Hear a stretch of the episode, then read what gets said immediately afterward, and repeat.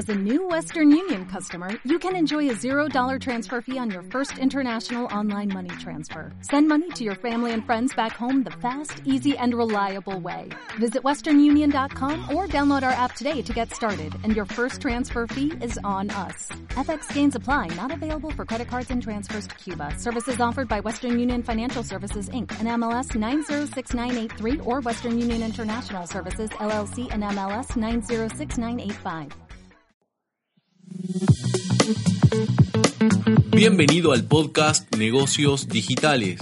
Mi nombre es Jonathan Baldovino y en este espacio hablamos acerca de tecnología y negocios.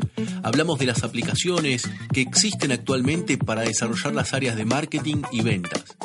El objetivo de este espacio es poder conversar acerca de cómo implementar estas tecnologías dentro de la empresa con el objetivo de volver las empresas más rentables, más productivas y que generen una mejor experiencia de usuario. Si quieres más información, puedes encontrarme en jbaldovino.com o simplemente googlear Jonathan Baldovino y seguramente ahí me encontrarás. También encontrarás en formatos videos en mi canal de YouTube en youtube.com barra. Sin más, empecemos el tema de hoy. Realmente, el otro día estaba leyendo un libro, el libro de de Santiago Bilinkis, que ya lo había recomendado en episodios anteriores. Y hay tantos temas de los cuales me gustaría hablar que es una cosa increíble. De pronto se me ocurre y digo, uy, este tema sería genial para mencionarlo en el podcast. Pero bueno, realmente no llegamos a todo. Y el tema que nos toca el día de hoy, básicamente, me gustaría hablar acerca de eh, el consumidor en marketing. O sea, cómo segmentar al consumidor y a su vez me gustaría hacer una referencia a un libro que se llama La vaca púrpura, es un libro de Seth Godin que escribió hace muchos años, donde básicamente en ese libro habla acerca de la diferenciación, ¿no? Cómo las empresas pueden diferenciarse, haciendo una alusión muy simpática acerca de que si vas por el campo y vos te cruzás muchas vacas, muy posiblemente si ves una vaca de color púrpura, esa es la vaca que vas a recordar. Eh, sin embargo, si bien el libro se concentra en ese tema en particular, a mí me quedó otra sección del libro que no habla específicamente acerca de la diferenciación, sino que habla acerca de los diferentes tipos de consumidores y cómo deberías impactar a los consumidores dependiendo de los objetivos que tengas. Si nosotros podemos dividir a los consumidores en distintos segmentos, imaginemos una campana de Gauss. Los que no conozcan una campana de Gauss se, asemeja, imagínense una campana, ¿de acuerdo? Una, forma de una campana. Eh, con la parte de abajo como extendida, ¿no? Y esa campana, imagín, diseccionenla en forma vertical, ¿bien? En cuatro partes, que serían cinco partes. Entonces, si esa campana la diseccionamos en cinco partes, tenemos en un extremo de la campana, que es la parte de abajo, que son poquititos, lo que se llaman los innovadores, que representan el 2,5% de los consumidores. Después, obviamente, esa campana empieza a subir porque empieza a llegar a la parte de arriba. Ahí tenemos los adoptadores tempranos, que representan el 13,5% de los consumidores. Después tenemos la mayoría temprana, y la mayoría tardía. Ahí estamos en la parte casi en el centro de la campana, en el cuerpo donde tenemos la gran cantidad de consumidores que representan cada uno de ellos el 34%. O sea, que entre la mayoría temprana y la mayoría tardía tenemos gran cantidad de consumidores. Estamos hablando del 68% de los consumidores. Y por último tenemos los rezagados que representan un 16%. Ahora bien, cuando las grandes marcas desarrollan sus campañas de marketing, sus campañas de publicidad, siempre obviamente tratan de llegar a eh, este segmento que son la mayoría temprana y la mayoría tardía, que representan el 68%. El problema de querer llegar a ese segmento es que estamos hablando de, eh, de la gran mayoría y eso significa millones de dólares en inversión publicitaria. ¿Para qué? Para poder alcanzar esa mayoría. A su vez, el libro de Seth Godin menciona un tema interesante que es el siguiente. Las personas que eventualmente ya tienen, ya, ya eligieron algún producto o servicio en particular, regularmente no quieren cambiar. Las personas no les gustan los cambios. ¿Por qué? Porque implica entrar en campo desconocido. Y a las personas regularmente les interesa estar en la zona de confort, en la zona donde conocen. De hecho, existe el dicho que dice mejor malo conocido que bueno por conocer.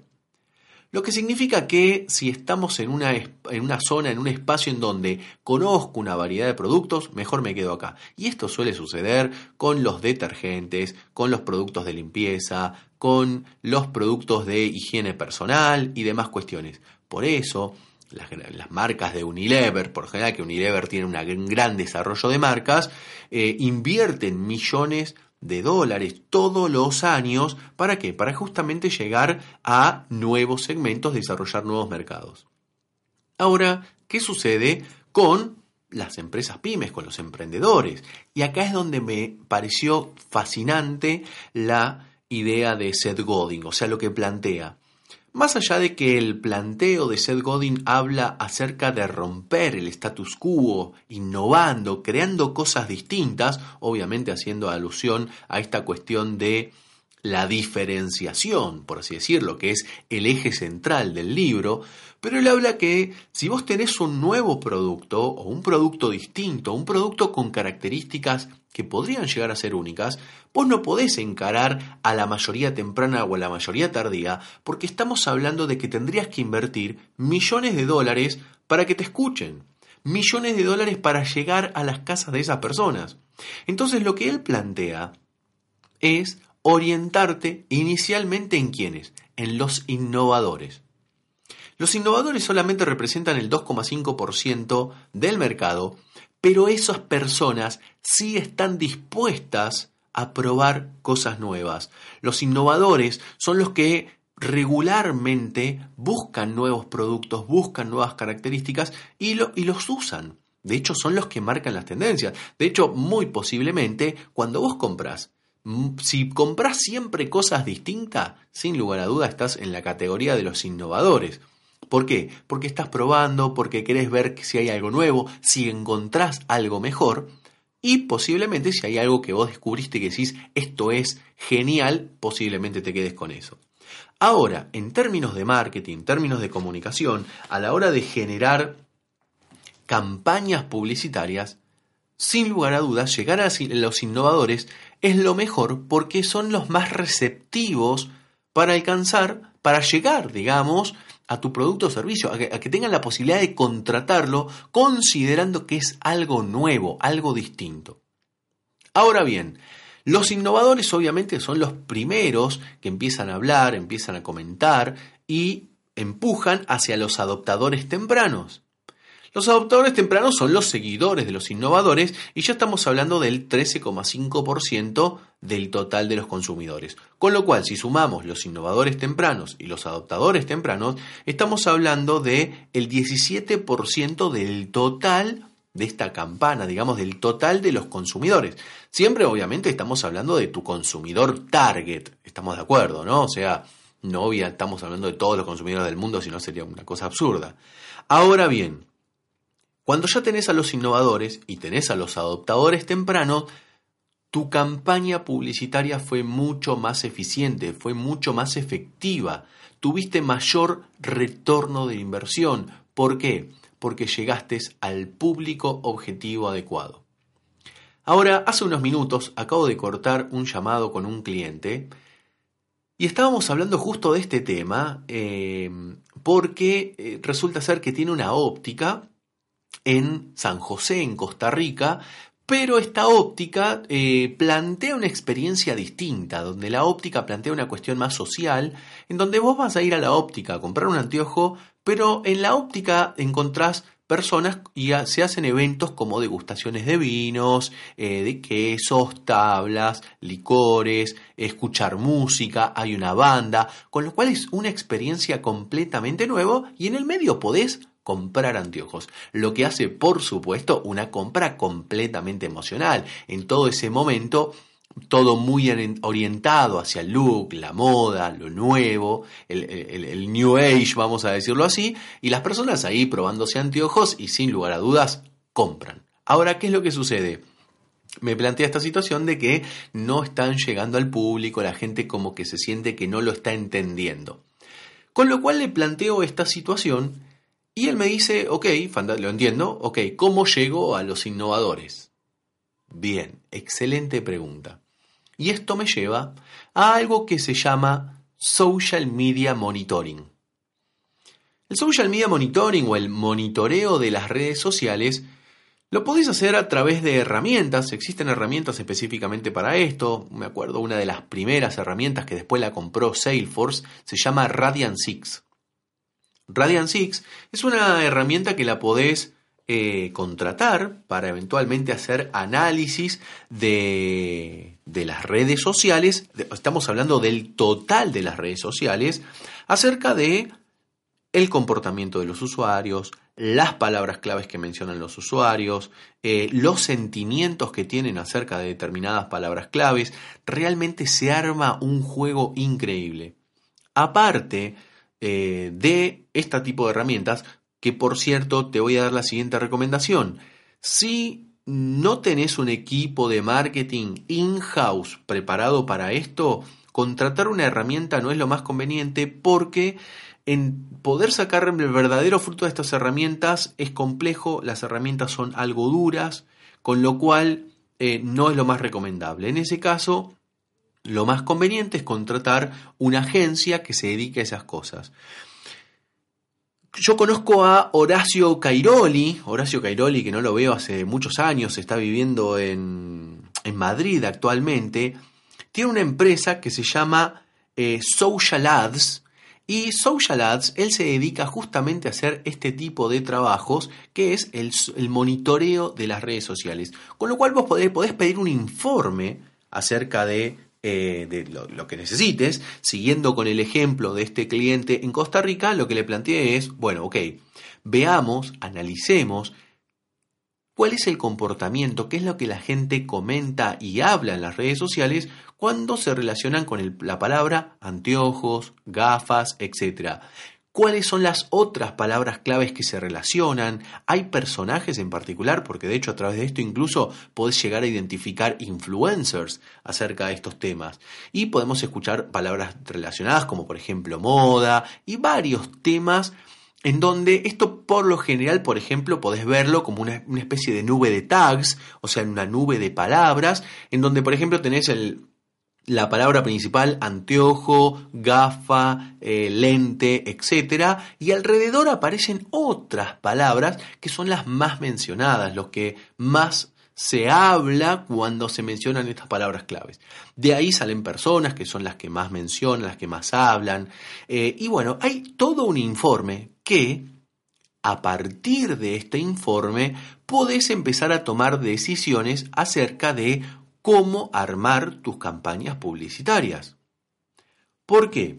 Si vos no haces esto y simplemente te destinás a armar las campañas publicitarias, lo que va a suceder es que tengas que probar, entrar en el mundo del prueba y error. Prueba y error, prueba y error, prueba y error. Recordémonos, si, lo mencionamos anteriormente cuando hablamos de eh, anuncios publicitarios en Facebook, hay tres variables sobre las cuales podés jugar. Uno es el copy, o sea, el anuncio, otro es la audiencia y tercero es el presupuesto. Son las únicas tres variables sobre las cuales podés modificar. No hay más ciencia en el mundo de las campañas. Por supuesto está la técnica del uso de la herramienta, pero del marco estratégico funcionan estas tres áreas. El copy, el mensaje, la audiencia y el presupuesto asignado. Ahora, si entras en un prueba y error, puede ser que estés meses, meses para llegar finalmente al público objetivo, al público al el cual es tu target, en este caso los innovadores, por así decirlo. En cambio, si vos disponés de un informe de, de, social monitoring, o sea, alguien que te monitoreó las redes sociales y ya tenés ubicados los públicos, las edades de estos públicos, quiénes son los que hablan, sectorizados por regiones, estos informes son completísimos, realmente son increíbles. Con lo cual a partir de ahí podés tomar decisiones inteligentes. Déjenme decirles, para ya ir cerrando este episodio, que esto no es ni más ni menos que, ¿saben qué? El Big Data, el análisis de los datos. Justamente el análisis de los datos, estamos hablando del comportamiento de los usuarios en las redes sociales, a partir de entender cuáles son las eh, sus menciones, las palabras que usan, qué edades tienen, en qué regiones se encuentran. Toda esta información se puede leer y para ello existen estas herramientas.